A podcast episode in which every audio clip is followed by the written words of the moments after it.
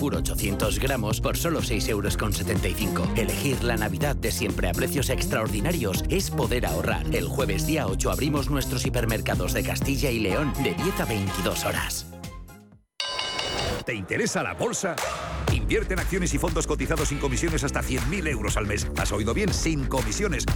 Más de 550.000 clientes ya confían en XTB. Abre tu cuenta totalmente online. Un broker, muchas posibilidades. xtb.com.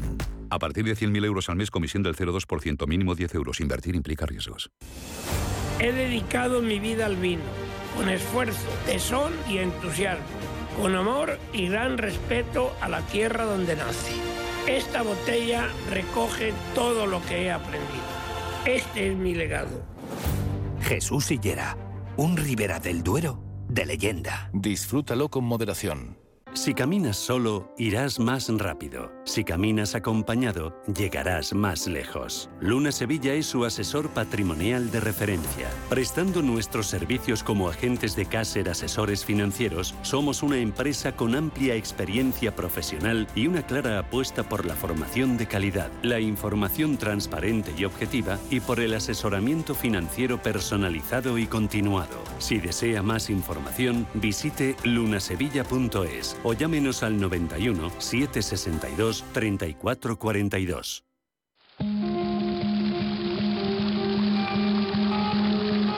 La fuente de la vida. Un viaje a través de los siglos y la historia de la humanidad. La fuente de la vida. De lunes a viernes, de 12 a 12 y media de la noche, aquí, en Radio Intereconomía.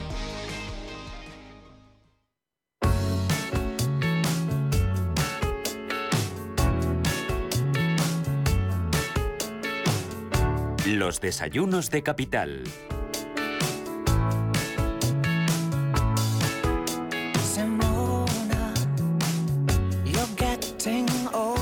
Pues abrimos esta sección de desayunos esta mañana para hablar de un libro que habla de algo muy interesante como es decidir. Y cuando leía precisamente este libro, me sorprendía porque descubría que nosotros mismos tomamos 35.000 decisiones al día. Muchas de ellas son inconscientes y automatizadas sin darnos cuenta. Y esta palabra decisión, en su sentido más amplio, es una palabra que es sinónimo de otros conceptos muy importantes porque están relacionados con la valentía, con el tener iniciativa, con la determinación, con la audacia y también con la resolución. No vamos a hacer una pregunta, porque ¿qué impacto tiene la palabra decisión dentro de las compañías? Bueno, pues sobre decisión habla este libro que tengo entre mis manos y que habla sobre cómo desarrollar la capacidad de acertar en esas decisiones, pero también de comprender por qué se pueden aprender de los errores. Este libro lleva como título Decidiendo en tiempos de paz y guerra y su autor es David eh, Cabero, director general de, en Europa del grupo BIG, presidente además del Consejo de Administración de la Cámara de Comercio de Francia en Barcelona y miembro además de la Junta de NEC Mentora. David, bienvenido, buenos días, ¿cómo estamos? ¿Qué tal? Buenos días, Elena, muy contento de estar aquí contigo. Un placer de recibirte en estos desayunos y de hablar de todo este concepto de decidir, que fíjate, estaba eh, viendo eh, el significado que tiene esta palabra en su más amplio sentido. Es una palabra tan importante y mirando precisamente este este libro, en los diez capítulos eh, que tiene el libro, hay siete en los que lleva precisamente ese título, la decisión. Si alguien te preguntara, David, ¿qué es eh, la decisión, qué es decidir? ¿Qué, es decidir para ti, para David Cubero? Decidir es escoger. Es decir que no, siempre pensamos decidir en positivo, decir que sí. Bueno, pues cuando decides escoges porque tienes varias opciones y hay una que es la que, en la que al final eh, tomas eh, y tiras adelante. Con lo cual se empieza diciendo que no. Ahí te iba a decir, tú tuviste que tomar una gran decisión. Eh, ahora hablamos de los jóvenes porque tiene mucho sentido también este libro. Estos eh, Net Mentora es una de las redes de inteligencia colectiva de innovación cruzada en Europa y donde van a ir dirigidos precisamente esos derechos de autor de este libro tiene mucho que ver la importancia ¿no? también de, los jóvenes, ¿no? de cómo ayudar a esos jóvenes emprendedores para que mejoren esa calidad de, los, de sus decisiones. Pero eh, eh, ahora miramos a los más jóvenes, pero yo también te quería mirar un poco a ti como joven, porque tú, tomaste, dices, una gran decisión cuando un día abandonaste, eras gran jugador del club de fútbol, no, el club Barcelona de balonmano, eh, decidiste un día abandonar el deporte, hacer eh, una carrera dedicada a los negocios. ¿Esa fue una gran decisión, la gran decisión de tu vida? A nivel profesional, pienso que es la gran decisión de mi vida. Porque en ese momento, hablamos ahora de hace 30 años, 30 años en junio, o sea, porque lo dejé, pues, las temporadas, como sabes, empiezan en agosto, donde los clubs pues, se preparan todo el verano, y, la siguiente temporada empezaba en, en, septiembre, ¿eh? empezar a jugar en septiembre. Con lo cual, ahora hace 30 años, eh, yo decidí dejar una carrera, era capitán del Barça, había jugado en la selección nacional, portero, y como tú bien sabes, los porteros han de ver bien la pelota. Yo tenía problemas de visión y nunca fue capaz en mi vida de ponerme una lentilla. Y, y eso me llevó a decir, pues si no puedo ver bien, si yo tardo unos milisegundos en ver dónde va la bola, nunca podré hacer esto bien. Y aunque en ese momento aún pues era un buen, un buen portero, de los mejores en España, eso me gusta decirlo, porque un, ejecutivo nunca puede decir, ¿no? es que era buen deportista. Y, tomé esa decisión de cambiar mi vida. Entré en una escuela de negocios, eh, estudié unos años, me fui a vivir al extranjero, muchos años fuera, eh, y ahora he vuelto, he vuelto a casa. Em, te iba a preguntar, este, ¿Recuerdas cuál es la primera decisión importante que tuviste que tomar cuando decidiste dedicarte precisamente a los negocios en la primera compañía en la que trabajaste? La primera compañía fue Arthur Andersen, hace muchos años. Em, eh, cuando empiezas tomas pocas decisiones. Al final tenemos una cosa, los ejecutivos, que las decisiones no las dejamos que bajen muy abajo en la pirámide, es un error, ¿no? hablaremos luego de ello. Pero eh, los dos primeros años lo que haces es aprender sobre todo. Yo diría que mis primeras decisiones, mi primera gran decisión profesional fue cuando decidí dejar a los 25 años Barcelona e irme a vivir a París y trabajar para L'Oréal. Ahí conocí, sí, ahí fue un gran, fue un gran cambio porque, porque lo que haces es empezar a trabajar en una multinacional, eh, viajas, estaban en la auditoría interna y eso significaba que pasaba cinco semanas eh, eh, fuera, una semana en París, otras cinco fuera y conocer el mundo, ¿no? 25 años descubres el mundo, eso es un gran cambio y te marca.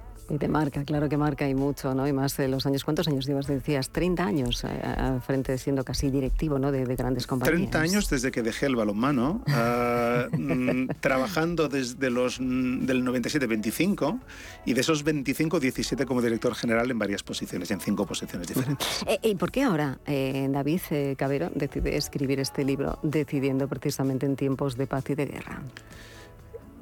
yo diría que se está muy, muy ligado a mi propósito. ¿no? Hay dos razones principales.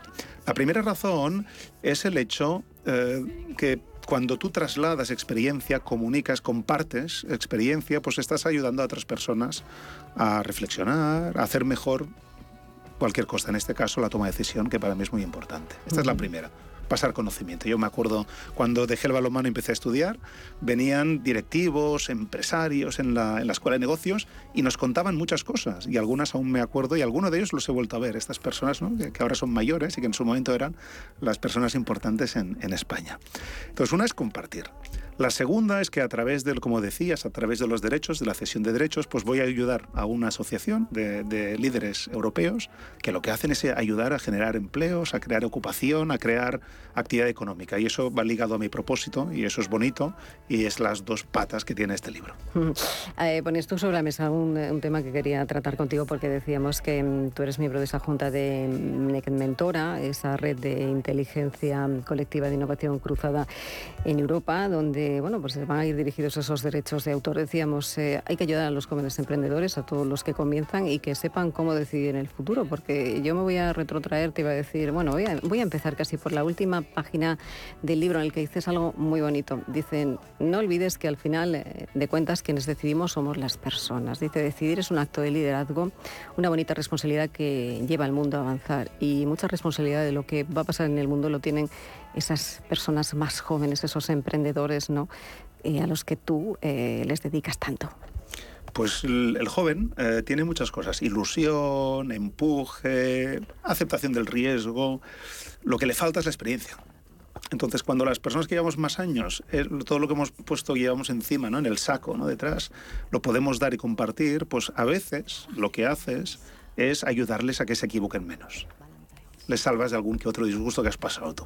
Entonces, solo eso ya, justifica el hecho de pasar tiempo con ellos. Los jóvenes es el futuro y, tenemos una juventud muy bien formada, eh, de las mejores de toda la historia, y lo que hay que hacer es ayudarles. Bueno, este libro eh, cuenta muchas cosas. Eh, tiene, como decía yo, 10 capítulos se habla mucho de decisión, mucho se analiza sobre ello. para decidir bien, David, ¿qué es necesario saber? Para decir bien, lo más importante es utilizar todos los activos y conocimiento que tienes a tu alrededor. Los directivos, los, responsables de equipos, las familias, al final todo el mundo decide, tienen gente. Y esa gente tiene conocimiento. Y hoy en día el mundo es tan, tan, tan complejo. Lo hemos visto con el COVID. ¿eh? Has visto como un barco mal puesto en el canal de Suez ha bloqueado el comercio mundial, ha cambiado los costes, ha cambiado las cadenas logísticas. Entonces, decidir cada vez es más complejo.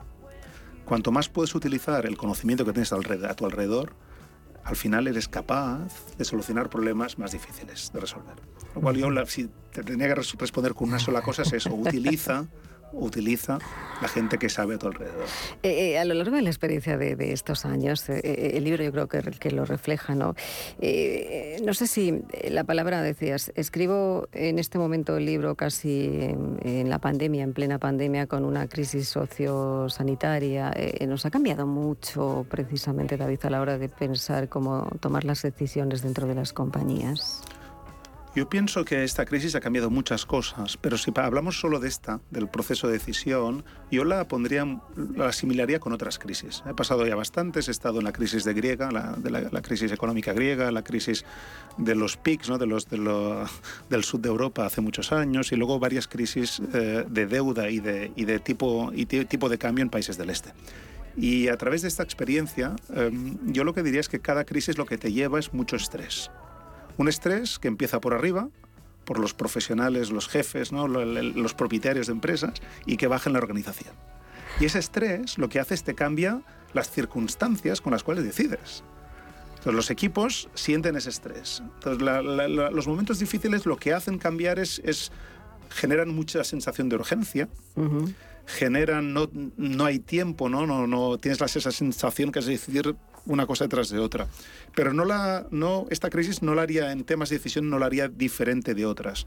Lo que está pasando con esta es que nos ha añadido un nuevo, es el, el, cisne negro, ¿no? el Black Swan, mm. eh, que no nos esperábamos, que era el COVID, y que ha parado el mundo. Esto es lo diferente. Pero si no, yo diría que cualquier crisis económica, eh, eh, política o geopolítica lo que hace es poner mucha tensión a todos.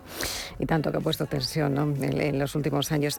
vamos a empezar a analizar un poquito el libro, porque como decíamos, hay bastantes 10 capítulos. bueno, son 128 páginas que las he contado, ¿no? En esas 128 páginas se habla muchísimo, ¿no? De, se habla de qué es decidir, esas primeras ideas de, cómo hacerlo. Vamos a ir un poco eh, hablando de esos capítulos también. Yo quiero llevar luego también al final porque es importante, ¿no? Que, que los que nos están escuchando, las personas sepan, ¿no? Qué, qué, es decidir y cuáles son las primeras ideas de cómo hacerlo, dándoles, eh, digamos, unas claves eh, estratégicas para decidir mejor. ¿Cuáles son? Muy bien, para decidir para decidir hay muchos elementos. Yo empezaría por los lógicos, la estructura, ¿no? el generar un buen diagnóstico, por lo, por lo que te lleva a saber a qué respuesta, a, qué, a qué, pregunta hay que responder. Esto es lo primero. Luego la generación de opciones, esa generación de opciones vigilando mucho los sesgos, porque cada uno tenemos nuestros sesgos, nosotros ya pensamos cuál es la solución que queremos y eso es malo, ¿no? Es mejor abrir el pastel, generar muchas opciones, ayudarte del entorno para triangular esas opciones y saber qué piensan los demás y al final pues tomar una decisión. Siempre sabiendo quién va a decidir, porque es muy importante saber si eres tú el que decides o si es tu equipo, ¿no? ¿Quién va a ser? Oye, aquí, aquí eh, eh, lo de los equipos es muy importante a la hora de decidir, ¿no? Yo creo que estamos cambiando esa concepción, ¿no? Que el buen líder, la, buena decisión también tiene que ir encaminada ¿no? a, esos equipos humanos de, de las compañías, si no, no se puede entender de otra manera. Los equipos al final, si no les das ese espacio para decidir, para porque decidir es tener responsabilidad. Si no les das responsabilidad, capacidad de decisión, pues los bonos te dejarán y luego vas a estar un poco más, va a ser todo más difícil. Entonces, desarrollar, el líder desarrolla sus equipos y una parte del desarrollo viene por la eh, responsabilidad. Y vigila, ¿no? Cuando yo digo delegar, no quiere decir delegar también la responsabilidad. Delegas el hecho de la decisión, pero asumes las consecuencias de la decisión de otros. Eh, dices en un momento del libro también, dice, toda buena decisión debe ser celebrada, pero para la mayoría de las veces se celebra solo el éxito y no la buena decisión. ¿Por qué hacemos eso? ¿Por qué se hace eso? Porque la sociedad, tal como está montada, nos lleva a eso, a valorar el éxito. El camino, el aprendizaje, al final se valora menos. Pero el aprendizaje y el camino es bonito. ¿Por qué? Porque si un equipo, un equipo de fútbol, están jugando y se hace un gol, pero el gol empieza con el portero que ha parado la pelota, el defensa que ha sabido lanzar el contraataque y al final el delantero. Cuando todos lo han hecho bien, todo el equipo ha participado, esa victoria es colectiva. Y eso ayuda a, generar esa máquina ¿no? de decidir y esa organización que avanza y que lo que hace es eh, eh, generar ilusión y confianza para el futuro. Eh, hablamos dentro de, esa decisión muchas veces del ego, ¿no? ¿El propio ego destruye a las decisiones de los directivos? Los ejecutivos somos de media mucho más egoísta que el resto de la sociedad. ¿Ah, sí? Hay muchos análisis. Hay, muchos análisis de psicología que lo demuestran. Es muy interesante. Porque para llegar hasta muy alto, pues has de tener una, serie de, de, calidades y una es esa fuerza y esa determinación. Con lo cual hay mucho ego más que la media. ¿Y cómo se consigue eh, controlar todo esto? Pues no es fácil porque, como todo, cada parte positiva, no ser, ser atrevido y tirar hacia adelante, tiene una negativa. ¿no? Yo siempre hablo cuando me preguntan las debilidades. Las debilidades muchas veces es la parte oscura de una fortaleza. Entonces, el, ego es bueno, el ego desmesurado no lo es porque puede tener consecuencias para la persona que decide, para el ejecutivo, pero también para los demás. Entonces eso es un balance. Hay que balancear las cosas, hay que saber cuándo uno tira hacia adelante, ¿no? incluso mm, contrariamente a lo que te dice el resto, y cuándo es importante escuchar y, cambiar una, una, decisión, una opinión, ir hacia otro sitio. Y ese balance es la experiencia, es los años, es ese camino que me acabas de contar y del que hablábamos. Eh, hablas mucho de deporte también, hablas, eh, hay un concepto también sobre, bueno, algo que describes como el golf, ¿no? Para ser competitivos, tú, tú describes que no es necesario eh, ser el primero muchas veces, sino tener o conseguir tu mejor marca, que eso es muy importante aprenderlo, ¿no? conseguir poco a poco lo que uno eh, quiere. Esto es muy importante, a veces que nos equivocamos a la hora de, pensar en, ser los primeros. Sí, porque el, golf es un buen ejemplo. Tú tienes un handicap, handicap quiere decir en cuántos golpes has de hacer para y llegar a los 18 hoyos. Y tú tienes un handicap de 100, vamos a poner por ejemplo. Si juegas con alguien que tiene 80, que en 80 hace lo que tú haces en 100, él te va a ganar casi siempre. Aquí el tema es cómo tú vas aprendiendo para bajar de 100 a 95 y luego a 90 y un día poder competir. ¿no? En, el trabajo es lo mismo. Tú no, no, compites con tu CEO, no compites con tu, con tu jefe. Tú lo que haces es ir creciendo, ir aprendiendo para un día poder resolver como ellos problemas complejos y eso te va a permitir que un día la empresa confíe aún más en ti y te haga evolucionar. Hablas de resolver problemas complejos, pero eh, yo sé que este libro eh, tiene una parte además, eh, una parte, una herramienta práctica muy importante ¿no? para estar preparados, para saber decidir mejor, que ofrece además un decálogo ¿Cómo es esa herramienta y cómo es ese decálogo que hay que tener en cuenta, David?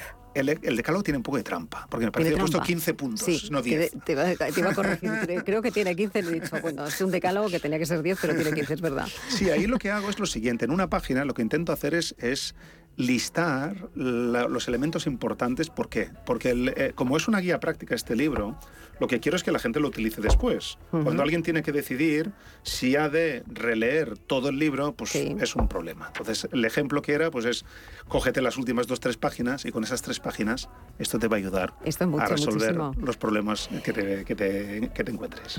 Yo tengo que decir que mm, eh, he leído el libro, eh, pero no he, llegado a la herramienta de toma de decisiones, pero aún no, aún no he participado de ella. Bueno, cuando la utilices ya me dirás.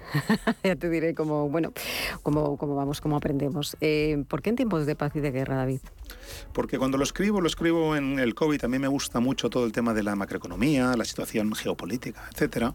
Y yo lo que veía es que salíamos de una crisis y que la recuperación sería mucho más rápida de lo que esperábamos y que la gente había de cambiar el mindset. De un momento de, miedo, ¿no? muchos sectores, el sector turístico, la aviación, muchos, muchos servicios que se quedaron completamente estancados y habíamos de continuar. Entonces este libro lo que quería es que cuando se publicara, que era este año, y que estábamos en una situación ya de crecimiento, eh, crecimiento holgado, ¿no? no había previsto el conflicto geopolítico que nos está llevando hacia otros, otros caminos económicos, eh, que la gente esto le ayudara a reflexionar entre las diferencias entre cuando decides con tranquilidad, en un momento de paz, de crecimiento, y cuando decides un momento de estrés, un momento de guerra. Bueno, pues nos vamos a quedar ahí. Eh, con este libro eh, decidiendo en tiempos de paz y de guerra es una lectura muy recomendada. Se va a aprender mucho. Yo creo que bueno, ha realizado un gran trabajo. Enhorabuena, David. y espero que no sea el último. Será el primero de muchos más. Y espero que vengas a contarnos aquí en estos desayunos para seguir avanzando, como bien decías, en el futuro ¿no? y seguir decidiendo qué es lo importante. Pero sorprendía yo cuando decíamos, tomamos 35.000 decisiones al día sin saberlo. Qué curioso. Te da pues mucho repensar el mundo esto. Son muchas, pero, pero la mayoría no son muy importantes. No son importantes. Lo importante es decidir, decidiendo. Muchísimas gracias. Un placer. Por estar con nosotros aquí. Un placer. Gracias.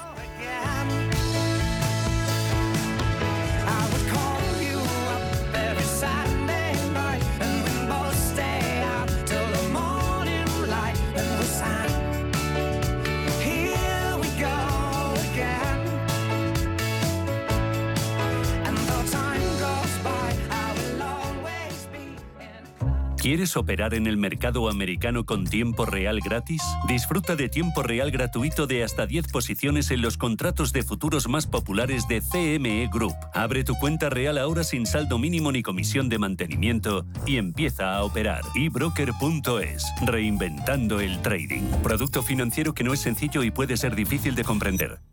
Más que jubilado y más de 40.000 seguidores. No hay quien te pare, ¿verdad? La edad para mí no tiene límites. ¿Tú también quieres hacer cosas increíbles en tu jubilación? Mafre presenta el programa Tu Futuro.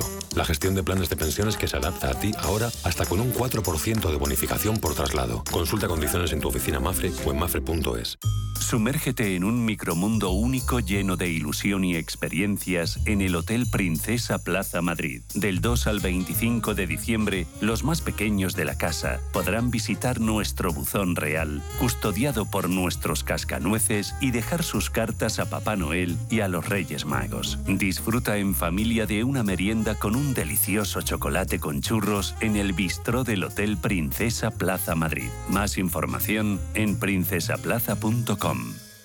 Muévete con Alquiver y preocúpate solo por tu negocio, sin sorpresas, sin penalizaciones y con todo incluido en una sola cuota. Visita alquiver.es y elige tu vehículo.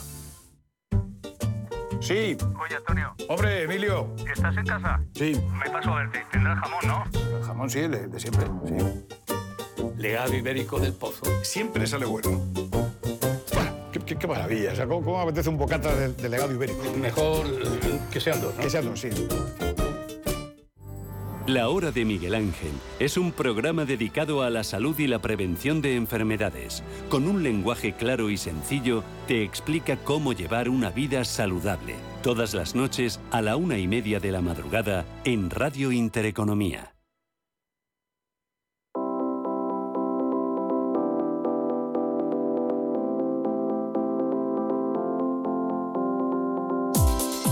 En Capital Intereconomía, Empresas con Identidad.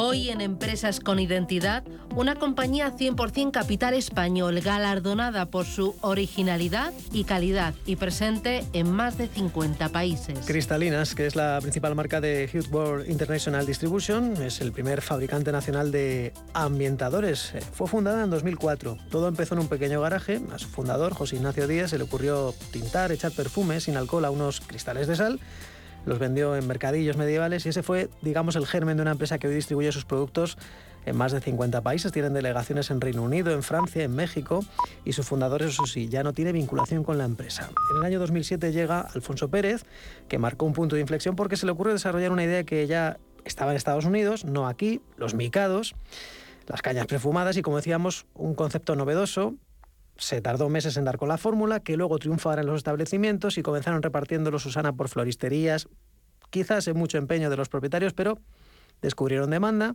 y hay más ejemplos de otros productos exitosos que parece que llevan toda la vida entre nosotros, pero lo idearon ellos. Esas bolitas que colgamos en el espejo retrovisor del coche, pues antes de eso eh, teníamos el ambientador de pino que duraba lo que duraba.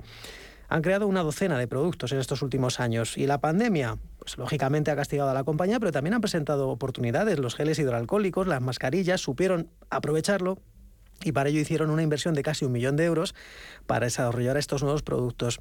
Los datos más recientes, 2021, la compañía cerró el pasado ejercicio con una facturación de 20 millones de euros. Alfonso Pérez es CEO de Cristalinas. Alfonso, ¿qué tal? ¿Cómo vas?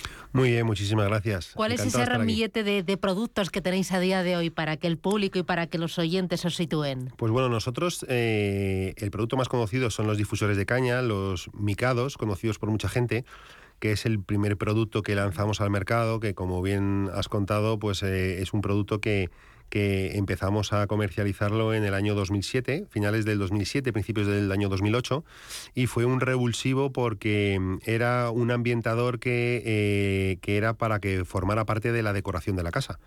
Si os acordáis hasta esas fechas, la gente, un ambientador lo veía mal. O sea, comprar un ambientador era que tenías un problema en casa. Entonces la gente escondía los ambientadores detrás de los marcos de fotos, debajo de las mesas, etcétera. Y nosotros, eh, eh, eh, como anteriormente comercializábamos unas piedras de color con olores que se comercializaban en los mercadillos medievales y era un concepto decorativo, nosotros con esta nueva idea de los difusores de cañas lo que pretendíamos era que fuera un concepto decorativo. Y eh, lo que queríamos era que lo que es la caña de ratán, que es lo que funciona como, como esponja, por decir así, lo que va absorbiendo el perfume y lo va haciendo que se pueda evaporar, eh, queríamos que fuera de color. ¿Qué pasa? Que la formulación original de todo, todas las familias de productos de difusores de cañas a nivel mundial llevan alcohol todos los perfumes necesitan eh, un disolvente para ambientar. En, el caso de los difusores de cañas, eh, el, disolvente principal era el alcohol. ¿Qué pasa? Que el alcohol se come el color de las cañas.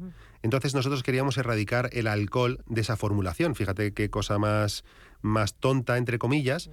Pero nos fuimos investigando con diferentes laboratorios a nivel europeo, nos dijeron que era imposible, que no se podía quitar eh, el alcohol de la formulación pero bueno, tuvimos mucha constancia y mucha perseverancia y eso nos dio lugar a tener la suerte de encontrar una fórmula 0% alcohol eh, donde se crea el perfume sobre la base del disolvente.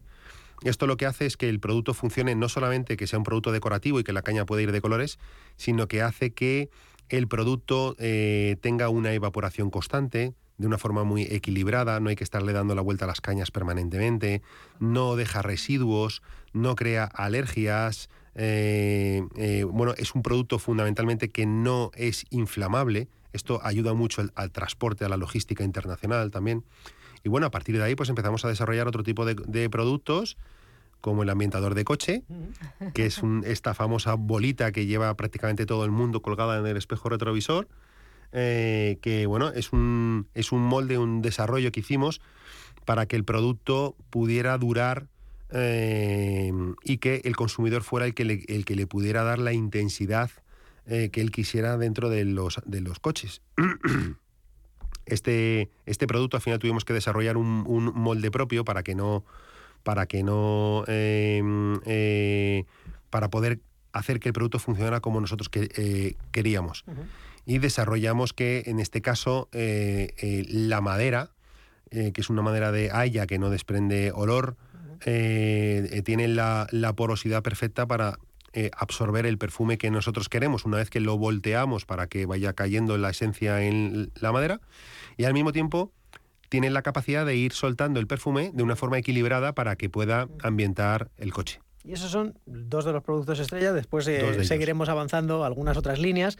Claro, y a ustedes les dirían cuando fueron con, los micados, eh, eh, que, oiga, sin alcohol, pues se dirían, oiga, es que todo no se puede tener. Pero ya una vez que tienen la idea, luego había que venderla. Y ustedes empiezan a hacer rondas en floristerías. Sí, sí. Y como los grandes inventos, ¿no? Que oye, que parece como que no se apuesta mucho por ellos, pero al final se acaba imponiendo pues el peso del mercado. ¿Cómo fue eso? Es curioso porque yo era el, de, los cuatro amigos, yo era el comercial y, bueno, eh, eh, yo eh, decidí meterlo en las floristerías porque este ambientador cuando lo lanzamos al mercado en el 2007 en plena crisis, pues tenía un precio, un PVP de unos 20 euros aproximadamente.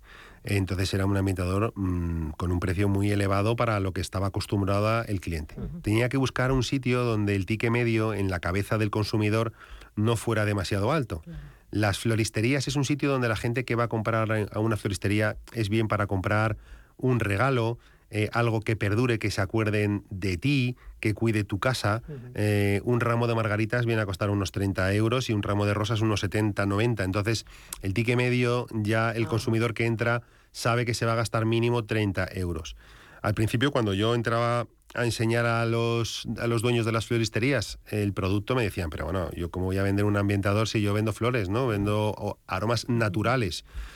Y mm, bueno, ya decidí entrar con, con, el tapón quitado, con las cañas en la mano, él metía las cañas, le dejaba el producto con una tarjetita, les contaba las bondades del producto. Y cuando ya habían pasado varios clientes y les preguntaban que qué cosa más curiosa, que si lo vendían, que dónde lo podían encontrar, etcétera, pues entonces nos llamaban por teléfono y de esa forma podíamos colocar nuestros productos en las floristerías. Y después de las floristerías, ¿cómo llega la expansión de todos los productos? Pues mira, eh, llegamos a través de, dos clientes. Una, uno era, en su caso, eh, Bricor, a través de un jefe de compras que confió en nosotros y nos dio la oportunidad, os acordáis que Bricor en su día estaba expandiéndose de una forma muy grande, nos dio la, la oportunidad de poner un mueble en la entrada, le parecía muy curioso nuestro producto y, la verdad que el, producto funcionaba una barbaridad. De hecho, tenía gente que entraba en, en Bricor solamente a comprar nuestros productos. y eh, la gran explosión fue cuando entramos en Leroy Merlin, que, nos abrió todas sus tiendas con muebles también y eso nos ayudó a tener un crecimiento ya muy importante y poder invertir ya en maquinarias, invertir ya en, en, algo más serio, porque al principio llenábamos los botecitos a manos con, con biberones, o sea, era un tema muy artesanal. Ahora, ¿fábricas dónde tienen? ¿Dónde producen eh, toda esta gama de productos? Pues mira, la fábrica fundamental, la que distribuye a nivel mundial, está aquí en, España. Eh, la tenemos en Ontígola, que pertenece a Toledo, pegada a Aranjuez. Y, desde ahí sale toda la producción a nivel mundial. Luego tenemos en, México eh, unos almacenes donde se realiza todo el tema del ensamblaje del producto, porque transportamos, digamos que el producto desde España, pero por no transportar aire e intentar aprovechar lo máximo los contenedores, etcétera, lo que hacemos es eh, llevarlo desmontado para que luego allí en, México lo manipulen, lo almacenan y ya se, procede a su distribución tanto para México como para otros países americanos. ¿Fue el primer mercado en el que desembarcaron en México después de mm. consolidarse aquí en España? No, el primer mercado donde desembarcamos fue Inglaterra. O sea, entramos en Inglaterra, eh, eh, donde realmente eh, la protección que tiene Inglaterra para un producto que viene de fuera es bastante fuerte. De hecho, tuvimos que montar una filial. que son cosas que, a mí me da mucha envidia porque aquí en España al final no somos tan protectores de los productos o de las empresas que entran desde fuera. ¿no? En Francia nos pasó exactamente igual. Al, poquito tiempo tuvimos, tuvimos, que montar una filial también en Francia porque porque los, los compradores o las empresas te obligan o te hacen una recomendación muy severa de que tienes que tener una empresa montada en ese país. y al final montamos la, filial también en, Francia, en, Inglaterra. Y la última que montamos fue en, México, todas fueron en el 2015-2016, o sea que fue una aventura importante. No lo, no lo volvería a hacer nunca más, ¿eh? Mm. pero, Sí, porque me costó muchísimo, o sea, fue un esfuerzo por parte de la compañía tremenda, tremenda. Eh, y ahí estuvimos muy limitados y el sufrimiento fue muy de los riñones. Claro, eh, sufrimiento mm. porque sufrimiento desde el punto de vista económico, financiero, de económico, financiero, sí, de logística. Sí, sobre todo financiero, eh, de todos los departamentos, logístico, ejecutivo, etcétera, pero el tema financiero mm, mm, costó mucho. Tú date cuenta que cuando tú tienes una empresa pequeña, eh, los que te prestan el dinero siempre están analizando la rentabilidad que te va a estar dando y si eres capaz de devolver esas cantidades. Entonces, si tú haces más inversiones, si tú apuestas demasiado fuerte eh, o, corres un poco de tu riesgo eh, y de tus riñones propios, y, o esas ayudas un poco están un poco a la expectativa de bueno, ¿y esto que estás haciendo cómo va a ir? Mm, ¿Cómo va a funcionar? ¿Cuándo me vas a poder devolver estas cantidades económicas, etcétera? Entonces, al final, es comprensible. Al final, el que te deja el dinero tiene que también garantizar el, el retorno de su inversión pero las tres, montar las tres filiales al mismo tiempo nos costó un esfuerzo muy grande, muy grande. Con esas tres filiales y con el punto en España, ¿a qué países estáis vendiendo? Pues mira, vendemos a más de 50 países. Eh, somos muy fuertes en, México, tenemos un 55% de la cuota de mercado. En, en Francia tenemos un 60% de la cuota de mercado. En España, eh, por ejemplo, en difusores de cañas, en micados, eh, ya tenemos un 40, o sea, somos un 48% de, de, la categoría, somos líderes también, eh, y que es muy importante porque los difusores de cañas en España representan un peso tan importante como el de los aerosoles. algo que, en otros países los, los, difusores de cañas dentro de la cuota de ambientación tienen un 3, un 4, un 5% de representación de ambientación. Aquí en España están primero los eléctricos, eh, ahora están los, mm, los eh, automáticos y muy cerquita ya están los micados por encima de los aerosoles. Eso yo creo que es un trabajo que se ha realizado aquí en España mm, fortísimo y que se está trasladando a nivel, a nivel mundial. Es decir, esta tendencia es una tendencia que, que, que siguen los demás países donde estamos. ¿Y para seguir creciendo creéis que va a ser necesario la entrada de capital privado en la compañía para aportar una, eh, además de financiación, eh, gestión y, esa capacidad para, para no quedaros ahí, ¿no? Pues mira, yo sinceramente creo que antes o después tendremos que hacerlo. O sea, ¿Novios habéis tenido? Siempre, siempre. O sea, cada poquitos meses eh, aparecen por ahí y, y, realmente somos una empresa muy golosa.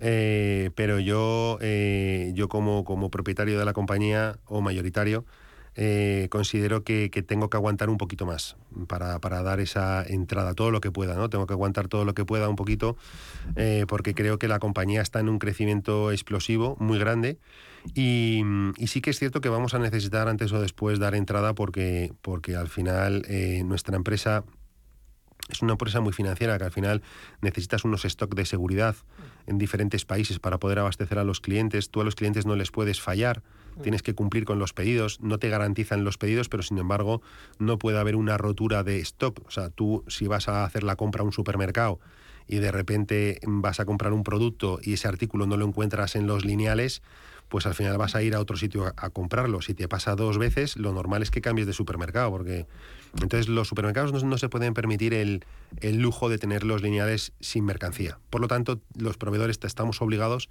a abastecerles siempre de lo que nos pidan. Y eso nos obliga a tener un stock de seguridad.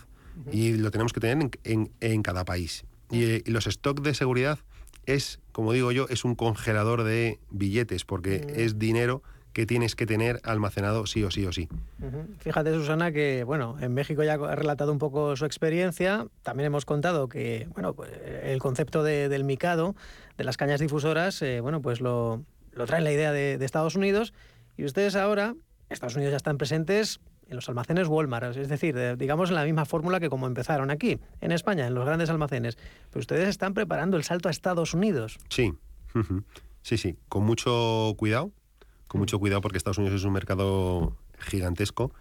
Y, fíjate, es curioso porque las negociaciones que estamos teniendo son negociaciones para, con, las, con los grandes retailers para entrar de una forma eh, cautelosa.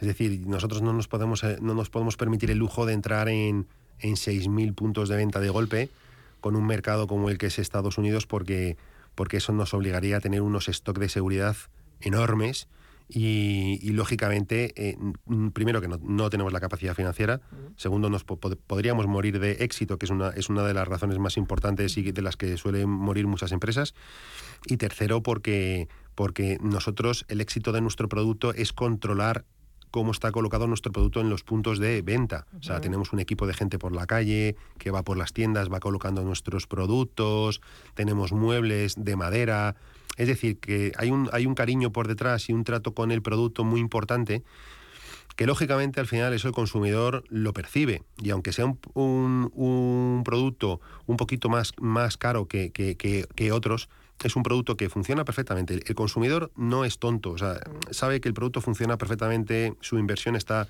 bien hecha, le satisface, eh, el producto está bien cuidado, bien tratado, tiene una calidad altísima calidad-precio, me atrevería a decir que no hay nada en el mercado similar.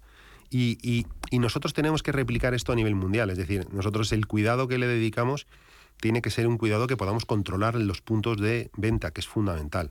De acuerdo, poco a poco, pu- puntos de venta, sin volverse locos en Estados Unidos, tienen planta de ensamblaje barra montaje en México. Ustedes no sé si en Estados Unidos el plan previsto es crear ahí el otro gran centro de operaciones, como tienen aquí en, en los alrededores de en Antígola, en este caso. Sí.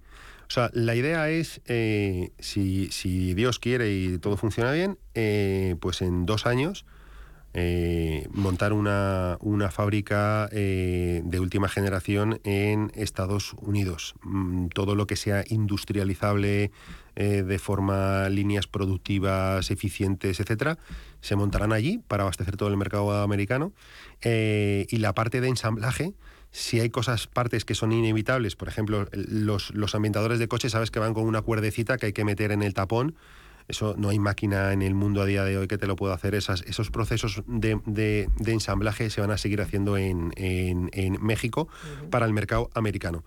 Todo lo que es el mercado europeo y resto del mundo se seguirá haciendo aquí en España y, y los procesos de manipulado se siguen haciendo aquí en España para todo el mercado nacional, todo el mercado europeo, como he dicho antes.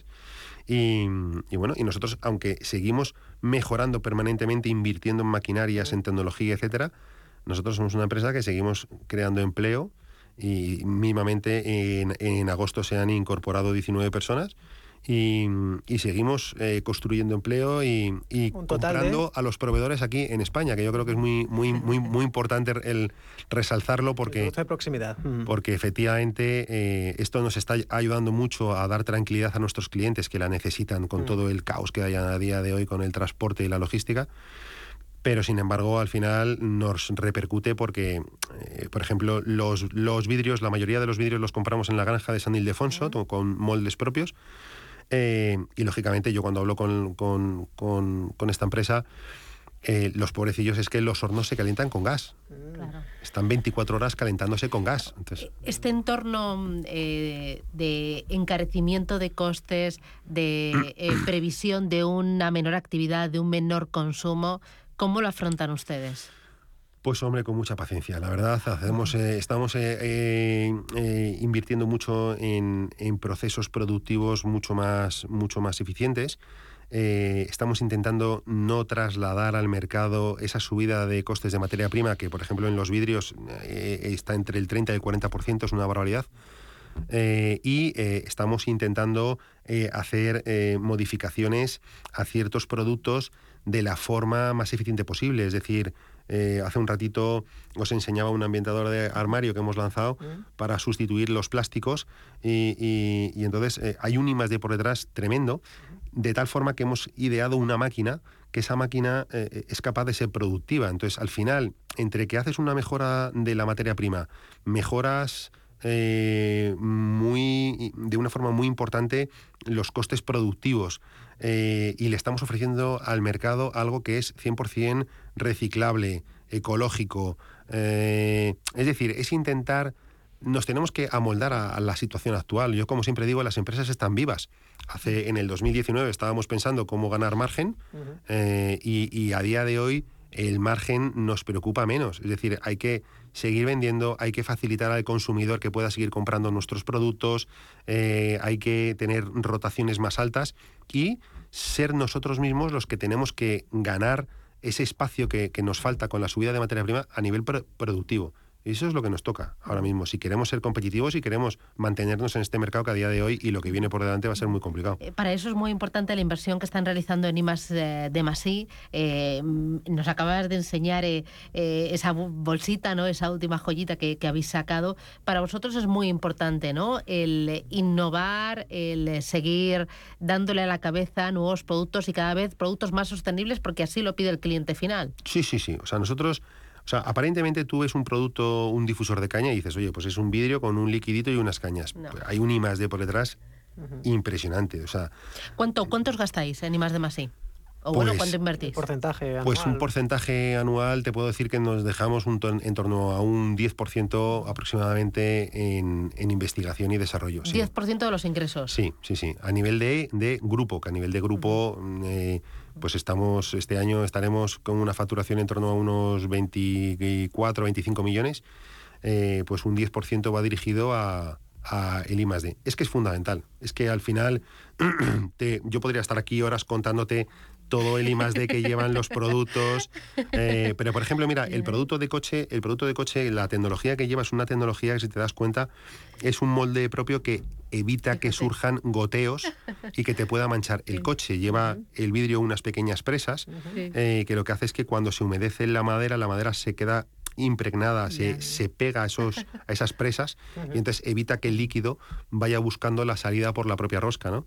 La madera pues lleva como una pequeña piscina en, en- en el interior para que no sufra tanto el propio líquido y hay diferentes eh, cosas como los cordones de, de los productos, le hemos puesto pinza para que la gente no lo lleve colgado en el, en el espejo y lo lleve directamente en la, en la rejilla del de, del coche. Lleva un I más D de investigación por detrás tremenda, ¿no? En el ambientador de armario que os he contado, también pues lleva una- un, un I más D eh, para sustituir las bolsas de plástico, pues, pues que parecía que era un reto imposible y lo hemos conseguido. Bueno, es impresionante la historia, el equipo, la expansión, eh, los productos también que tenemos aquí encima de la mesa de, de cristalinas. Eh, las tres últimas preguntas. Eh, vosotros eh, arrancasteis en 2007, ¿no? Eh, una idea, un proyecto y a crecer y a crear. ¿Qué le dirías a todos esos emprendedores o a todas esas personas que tienen en, en el corazón alma de emprender y de crear un negocio? Pues yo lo que les diría es que eh, mm, eh, crear un negocio y esa- ese entusiasmo es algo que lo tienes que tener eh, muy in- interiorizado, porque es, es algo precioso. O sea, cuando realmente ves un producto o una idea que tú has creado y la ves que realmente tiene fruto y que está en el mercado, eso no tiene, no tiene parangón. Eh, pero también les diría que tienen que tener mucha constancia y perseverancia. O sea, los negocios es un tema de constancia y perseverancia. Es un pim pam, pim pam, pim pam. Todos los días, pica y pala. Y sí. porque hay muchas dificultades. ¿Qué creen que es lo que habría que cambiar para, para que, bueno, que haya más, tal vez más facilidades al emprendimiento? Pues yo creo que es complicado en empresas pequeñas como nosotros, eh, eh, es, es complicado llegar a, a- conseguir las financiaciones necesarias. ¿no? Muchas veces los, los vehículos que te encuentras son, son ve- ve- vehículos que al final, eh, si te vas a la rama privada, eh, pues digamos que como que te invaden en exceso. Si te vas a la gama, al lado de los bancos, pues tienes que explicarles muy bien todo y armarte de mucha paciencia. Luego hay empresas eh, eh, pues como Iberaval y empresas que te, que te avalan por detrás que te facilitan más las cosas, ¿no?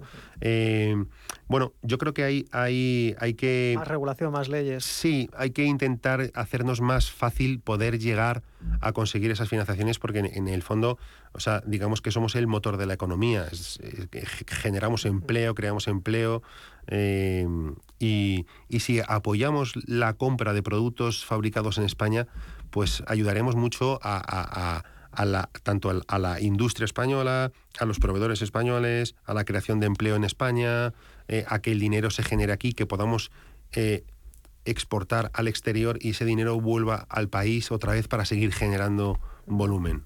Bien, facilidades a la inversión.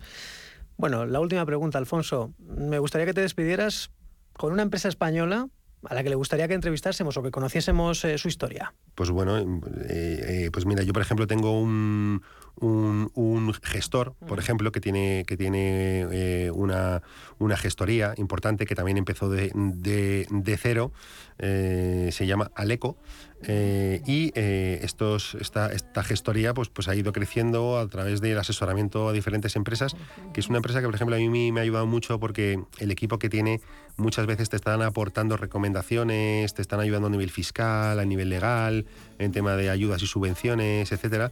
Y, y es, una empresa que ha ido creciendo y que se merece también pues este reconocimiento, por supuesto que sí. Pues les traeremos al ECO. Alfonso Pérez, CEO de Cristalinas. Muchísimas gracias. Enhorabuena, grandes éxitos y a seguir creciendo. Un abrazo, hasta pronto. Muchas gracias, a Gracias. vosotros.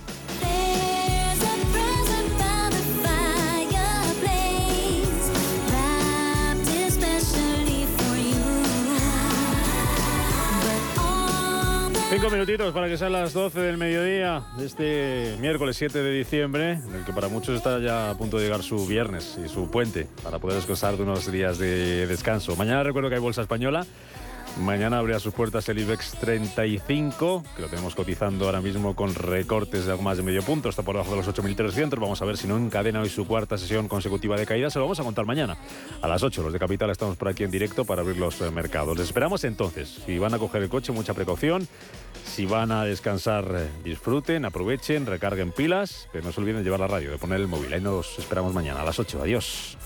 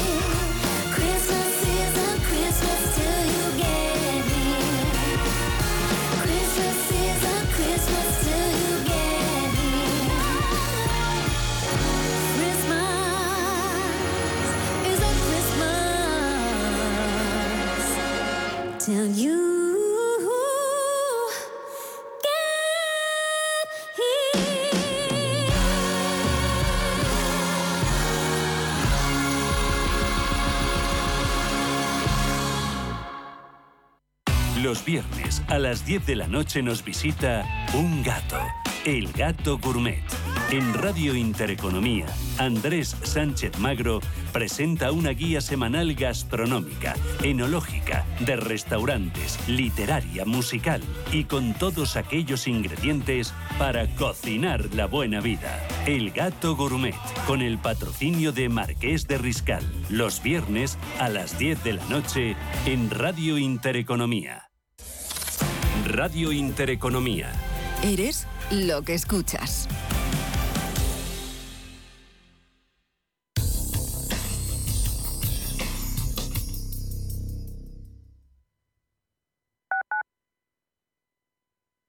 Si tienes averiado tu cambio automático, dale una segunda vida.